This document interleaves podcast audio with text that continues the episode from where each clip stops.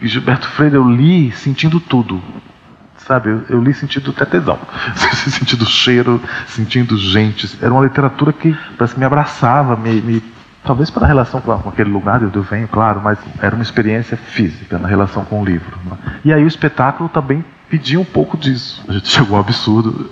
Pode editar depois, né? só essa parte da entrevista. Mas eu chegou ao absurdo de pensar realmente a dramaturgia dos cheiros do espetáculo. Sesc apresenta Dramaturgias.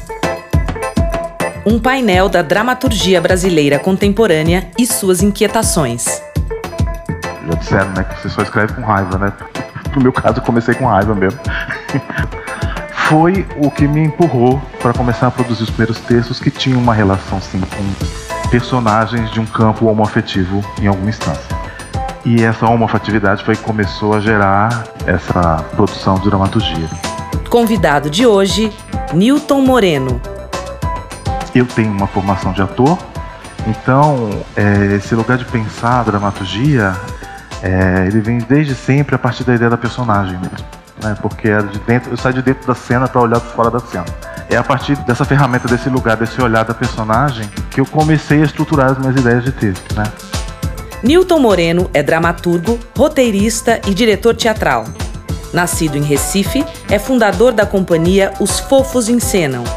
Entre seus textos estão Agreste, Imortais e Um Berço de Pedra.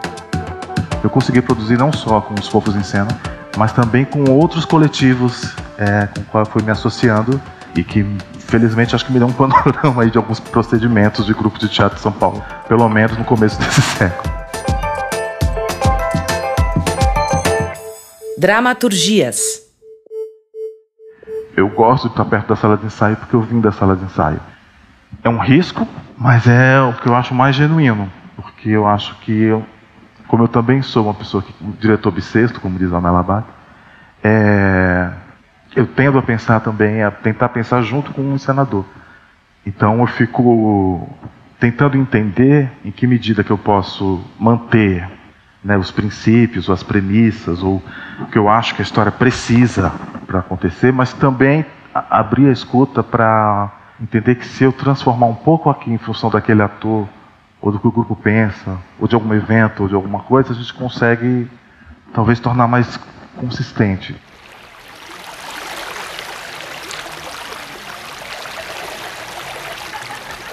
Agora eu tenho a sensação que morri a se afogar.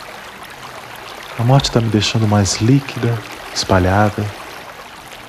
Eu que sou míope das vistas, estou vendo melhor as distâncias. Minha miopia está amadurecendo. Mais íntima do longe, do mar, dos pampas. Estou ficando quieta. Quieta para ouvir o coração. Quieta como a imagem do santo, a lua cheia e a foto na lápide. Quieta eu estou mais para perfeita. Deus não mata a gente, não. Deus vai deixando a gente quieto. Quieta. Pesada. Deixando que os vermes me puxem para dentro do barro. A terra me confessando todos os seus segredos, me decompondo, me despedindo dessa carne aflita que não sabe mais para que existir. Eu vou ser uma pergunta menos nesse mundo.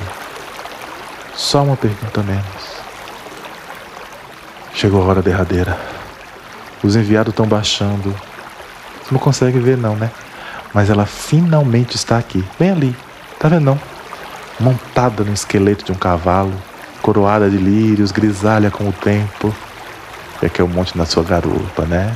Eu vou. Peraí.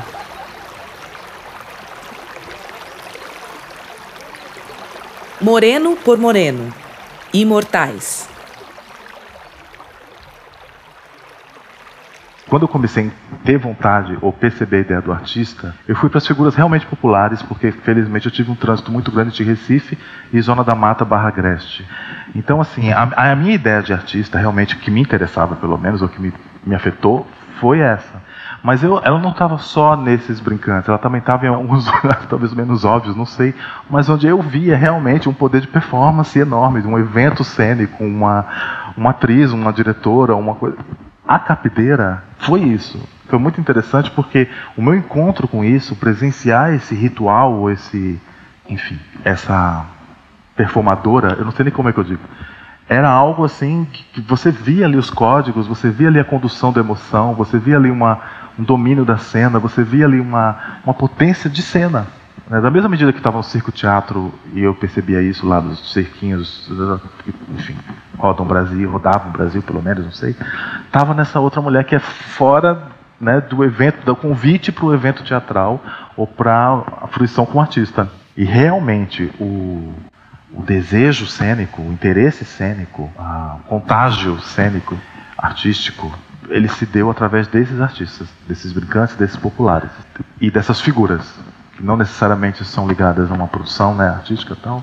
Foi daí que veio esse desejo de fazer o teatro.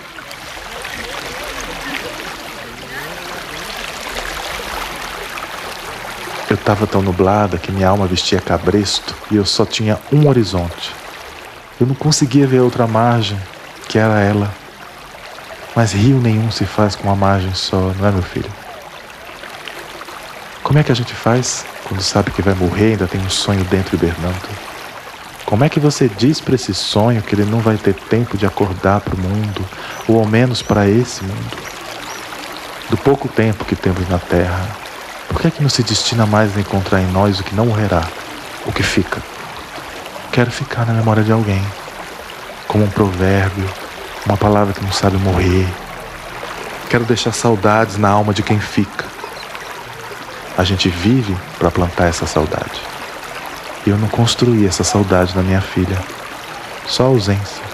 E ausência não é saudade. Vai amanhecendo como se anoitecesse, percebe? A noite vai sacanhando até a negação da lua. É assim mesmo, meu filho. Quando estamos prestes a chegar, já é a hora de ir embora.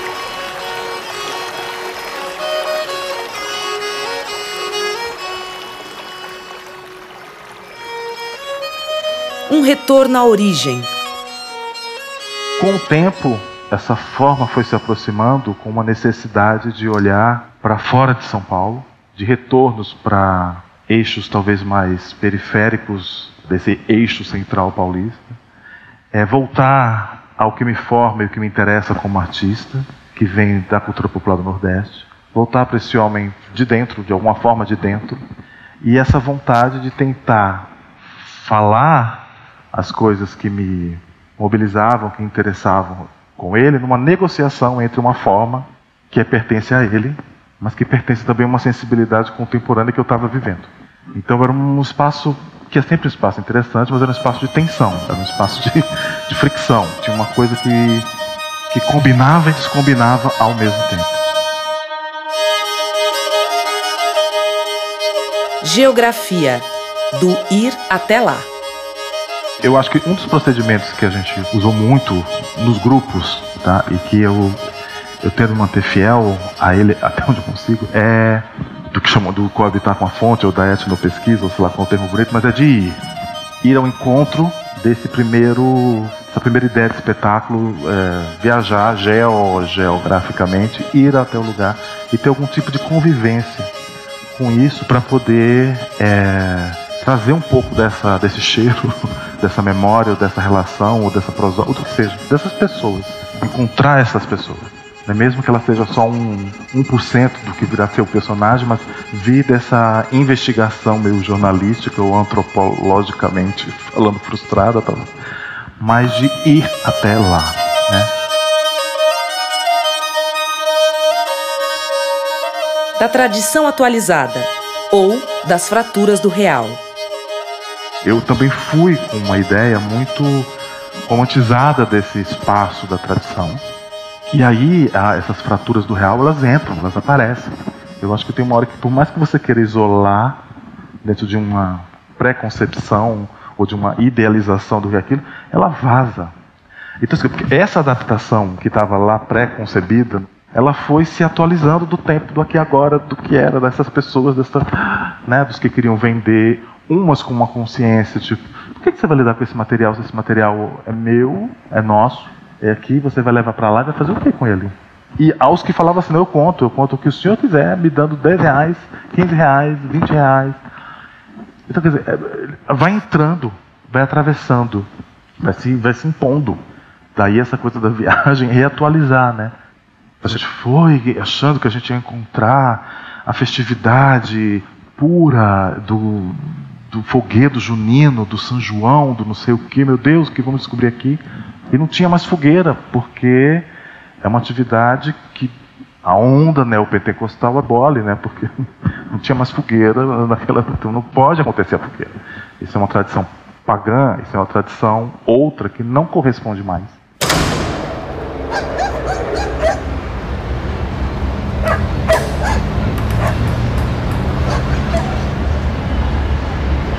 Há um presídio feminino na cidade de São Paulo, construído às margens de um rio morto. Nesse convento negro há uma ala de detentas, mantidas isoladas das outras mulheres ali presas. Essa quase dezena de criminosas mataram seus próprios filhos. Na maioria dos casos, declaram que o fizeram pelos seus maridos, amantes, machos. Se fossem enjauladas com as outras mulheres, seriam executadas na primeira noite. Dizem que nesta ala de mães assassinas, o peito pranteia colostro espesso e amargo e os gritos reverberam em seus ventres como tambores ancestrais. Dizem que a mulher virgem que ali entrar ficará estéril. Dizem que a dor, estampada em seus rostos, pode nos cegar.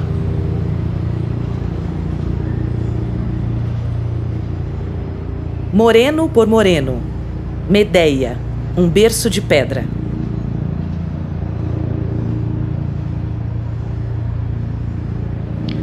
Esta sou eu. Me chamam Medeia. Enquanto eu caminhava até meus filhos, os animais saíam do meu caminho. Cães, pássaros, bois, todos sabiam o tamanho da vingança que eu carregava comigo respeitaram o vento gélido que me empurrava até lá. Viam que minha sombra trazia outros exércitos. Até meus filhos. Eles estavam ali, aninhados na sua ignorância. No berço deles, que seria sepultura, no sono que em breve seria eterno.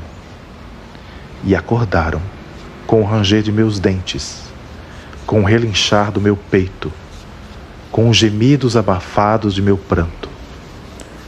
Pranto que evaporara rápido ao encontrar meu rosto febril. Eles olharam, doces, como quem sabe que era uma despedida. Uma flor saiu de suas bocas e eles me entregaram. E ainda assim, eu os sufoquei. Com mãos de abutre, sangrando lágrimas, eu expulsei todo o ar de seus pulmões. Desisti seus corações, espremi a sua seiva. Deixei-os flácidos como postas de carne abatida, frutos ressecados quando a ave sugou-lhe a essência.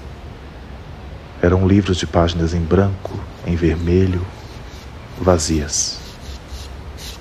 Se pudesse, os enterraria em meu ventre. E foi assim que eu os pari para dentro da terra. E foi assim que, viva, presenciei o dia de minha própria morte. E foi assim, viva, que eu morri.